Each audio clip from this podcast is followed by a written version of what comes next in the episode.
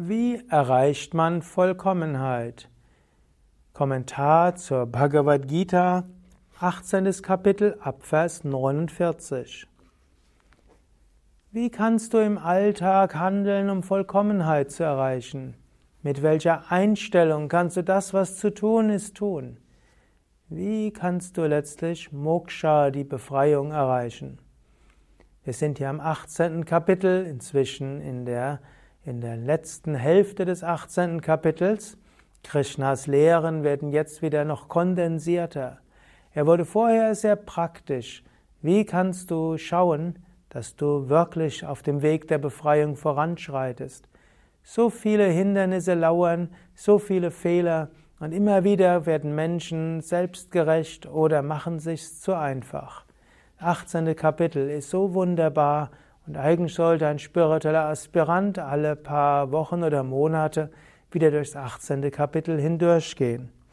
Hier kommen wir zum 49. Vers. Der Mensch, dessen Verstand überall unverhaftet ist, der sich selbst bezwungen hat und vor dem der Wunsch sogar geflohen ist, er erlangt durch Entsagung den höchsten Zustand des Freiseins von Karma. Wie kommst du also zur Erleuchtung? Erfasst es nochmal zusammen. Unverhaftet Buddhi, nicht von Wünschen getrieben, nicht von Ablehnung durchdrungen, also ohne Verhaftung, dann sagt er, sich selbst bezwungen hat, vor dem der Wunsch sogar geflohen ist. Also, der in der Lage ist, Wünschen nicht zu folgen, sein Handeln nicht mehr bestimmen lässt von hm, Zuneigung, Abneigung, wer nicht mehr getrieben ist von dem, was das Ego will und der dann eben auch die Früchte der Handlung entsagt hast, keine Identifikationen mehr, der ist frei vom Karma, schafft kein neues Karma und denkt auch nicht mehr, ah, das ist toll, das ist weniger toll, ich habe gutes, ich habe schlechtes Karma. 50. Vers. Höre kurz, o Arjuna, wie ein Mensch, der Vollkommenheit erlangt hat, Brahman diesen höchsten Zustand erreicht. Also, wie kommen wir zur Vollendung? Und wie kommen wir zu Brahman. 51. Vers. Mit reinem Verstand sich selbst durch Beständigkeit beherrschend, auf Klang und andere Objekte verzichtend und ohne Anziehung und Ablehnung. 52. In Einsamkeit weilend, mäßig in der Ernährung, mit Beherrschung über Sprache, Körper und Geist, immer mit Meditation und Konzentration befasst und ohne Gier. Wer so ohne Selbstsucht, ohne Gewalt, Überheblichkeit, Verlangen, Zorn und Habsucht ist, sowie keinen Besitz in Anspruch nimmt und friedvoll ist, wird zur Gottverwirklichung kommen. Im Grunde genommen ist das jetzt die Zusammenfassung von vielen anderen Versen.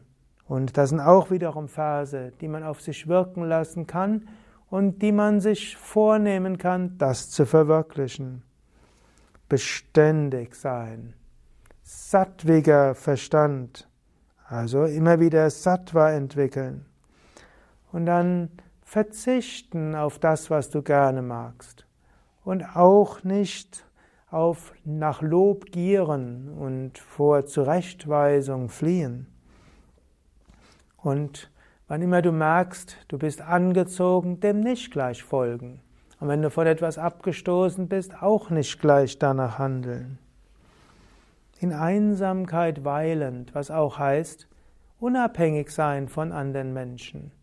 Nicht abhängig sein, dass andere dir Anerkennung schenken. Nicht abhängig sein, dass andere dir Bestätigung geben. Mäßig in der Ernährung, auch wieder wichtig. Beherrschung über Sprache. Also nicht einfach losbrüllen, wenn dir was nicht passt. Deine, die Art der Sprache angemessen an die Situation. Auch Körper und Geist beherrschen. Also letztlich auch in der Lage sein, meditieren. Auch deinen Körper beherrschen, dein Denken beherrschen. Und dann regelmäßig zu meditieren und deine Gier überwinden.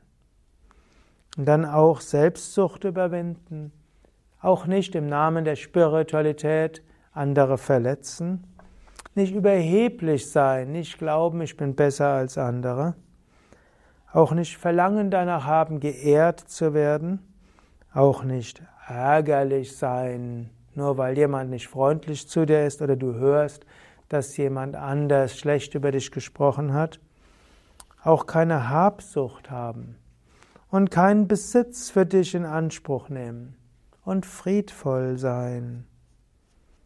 Im Grunde genommen könnte man sagen, das ist so die Zusammenfassung des gesamten Übungsweges, den Krishna uns empfiehlt.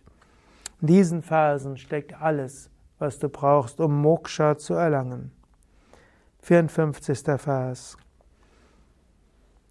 Wer so Brahman verwirklicht und heiter im Selbst weilt, empfindet weder Kummer noch Wunsch. Allen Wesen gegenüber ist er oder sie gleichgesinnt und erlangt so höchste Hingabe an Gott.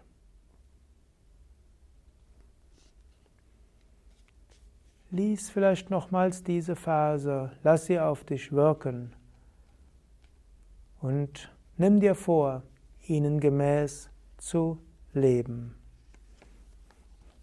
Du kannst das nachlesen in zum Beispiel dem Buch Die Bhagavad Gita für Menschen von heute. Mein Name ist Sukadev Bretz. Dort findest du auch den Wort-für-Wort-Kommentar oder die Wort-für-Wort-Übersetzung, sodass du noch tiefer verstehst, was Krishna mit diesen Worten gesagt hat. Ja, die Bhagavad Gita findest du auch auf unseren Internetseiten yoga-vidya.de.